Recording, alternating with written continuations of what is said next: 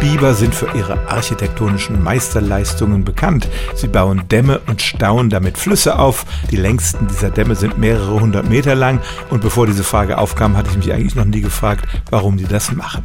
Ich dachte wirklich, die stauen das Wasser auf, damit sie so eine Art Teich haben und dort besser Fische fangen können.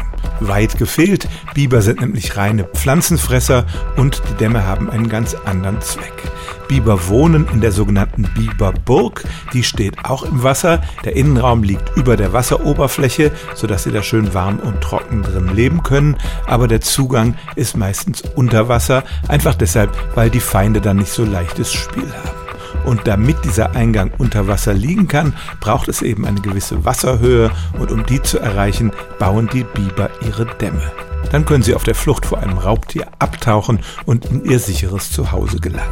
Also der Zweck der Biberdämme liegt einfach darin, den Lebensraum dieser Tiere zu sichern.